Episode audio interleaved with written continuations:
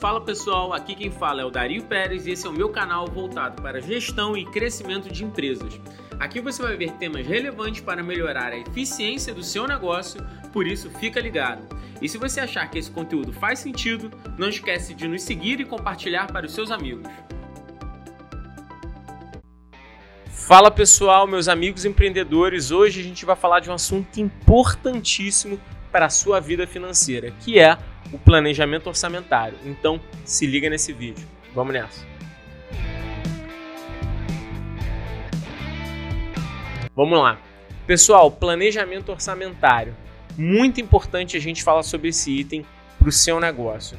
Todo início de ano eu faço o meu planejamento orçamentário reviso ele trimestralmente, porque ele que vai meditar o quão veloz eu consigo crescer, o quão veloz eu tenho que me readaptar e principalmente como eu estou indo perante o meu planejamento principal. Ele é que vai conseguir te dizer se, por exemplo, você está preparado para crescer ou não. E é através dele que você consegue ver todos os aspectos da sua empresa. O planejamento orçamentário, ele, dependendo do tamanho do seu negócio, ele consegue até substituir outros planejamentos. Se você perguntar para mim, se você acabou de abrir uma empresa e se você precisa fazer um planejamento orçamentário ou um OKR, eu vou falar para você, cara, faz o planejamento orçamentário, porque acima de tudo, você não pode errar dentro das suas perspectivas financeiras. E ele que vai conseguir te direcionar para que você não tenha nenhum problema maior. Então, já fica a primeira dica. Se você está começando um negócio, cara, esquece tudo que você viu aí de planejamento, qualquer coisa. Foca no planejamento orçamentário se você não tem tempo, foca no planejamento orçamentário e depois disso você vai melhorando sua parte estratégica pouco a pouco. Beleza? Pessoal, como é que funciona o planejamento orçamentário? Para um pequeno negócio, ele é um pouco mais fácil, porque você tem poucos produtos.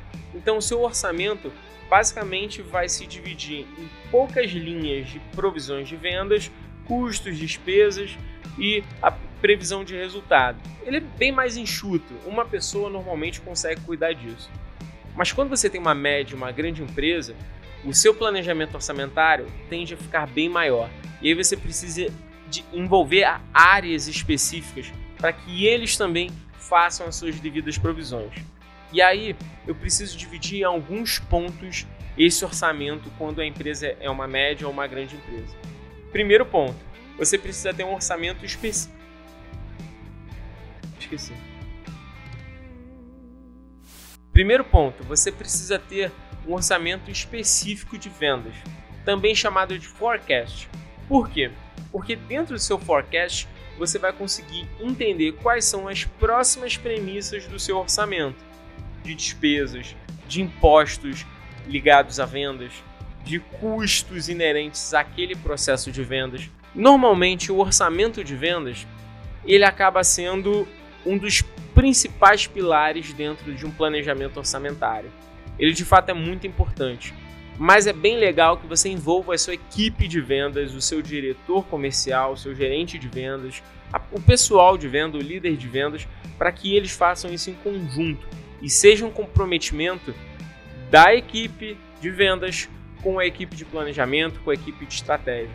Porque esse forecast, quando ele é mal feito, normalmente você tem as próximas provisões, os seus próximos orçamentos também mal feitos. Perfeito? É legal dizer que com o orçamento de vendas, você automaticamente já acaba definindo as metas de vendas. Porque basicamente o orçamento de vendas são as metas, as provisões que o time de vendas acredita que ele vai cumprir. Tá bem? Depois disso, você precisa fazer o orçamento de custos, que são todos os custos inerentes à atividade fim da sua empresa. Ele pode ser subdividido em orçamento de custos e orçamento de compras. Então, falamos aqui só para recapitular orçamento de vendas e agora temos orçamento de custos e orçamento de compras. Orçamento de compras são todas as provisões que muitas das vezes são baseadas no provisionamento de vendas para tudo aquilo que eu preciso comprar para poder entregar o que eu quero vender. Perfeito? Sem esse orçamento, eu não consigo automaticamente saber se eu vou conseguir comprar tudo, se eu não vou conseguir comprar. E nesse orçamento de compras, muitas das vezes, é interessante que a gente envolva não só o nosso setor de compras, mas também todos os nossos fornecedores, para entender junto com eles se aquela demanda é possível de ser adquirida. Muitas, muitas empresas no Brasil têm problema de ruptura de estoque. Por quê? Porque eles não trabalham em conjunto com seu fornecedor. E o seu fornecedor, por sua vez, também não faz um bom provisionamento disso. Se você quer ter uma boa cadeia logística, cara, trabalha junto com o teu fornecedor, porque senão isso vai acabar te impactando. Seguindo isso, a gente tem o provisionamento de custos. Nesse provisionamento de custos, é tudo aquilo que eu preciso fazer para que minha operação continue rodando além da compra de matéria-prima. Nesse item, eu estou envolvendo não só outros fornecedores, também como custos internos que eu preciso provisionar, eu preciso que o meu financeiro tenha de uma maneira muito clara para quando eu começar a girar minha operação, eu não tenha também nenhuma ruptura de entrega, nenhuma ruptura de serviço por conta disso. Perfeito? Feito isso, eu entro para o orçamento de despesas. Esse orçamento de despesas eu também posso dividir em algumas frentes. Mas, de uma maneira geral, eu vou aglutinar todas aqui para ficar mais fácil, porque só quando a sua empresa é muito, muito, muito grande que a gente divide isso. E, vide regra, até as empresas grandes nem dividem tanto isso. Então, vamos entender que nós temos o orçamento de despesas.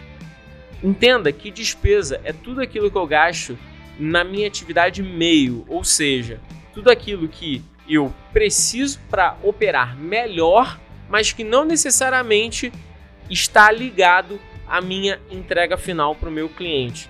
Então, por exemplo, um escritório. Um escritório não necessariamente é necessário, mas é uma atividade meio que acaba ajudando no dia a dia. Aqui na nossa consultoria, a gente não precisa de um escritório para poder ser, fazer os nossos serviços. Eu preciso de um consultor e de um telefone para ele poder trabalhar e de um computador também.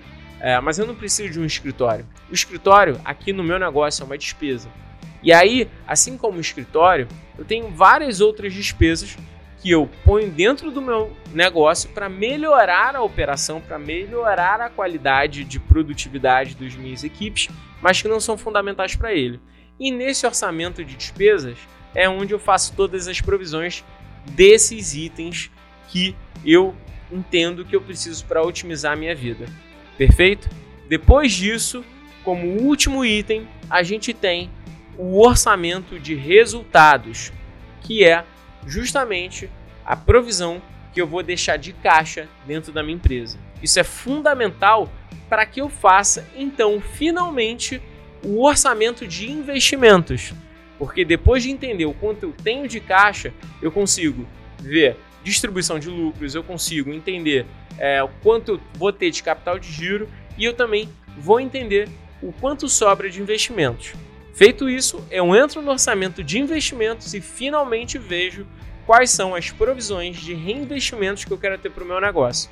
Essa última linha normalmente ninguém faz, todo mundo entende primeiro qual vai ser o caixa e ponto acabou, mas entender qual é o próximo passo de investimento do seu negócio vai te diferenciar de uma empresa que pensa em escala de uma empresa que simplesmente faz mais do mesmo.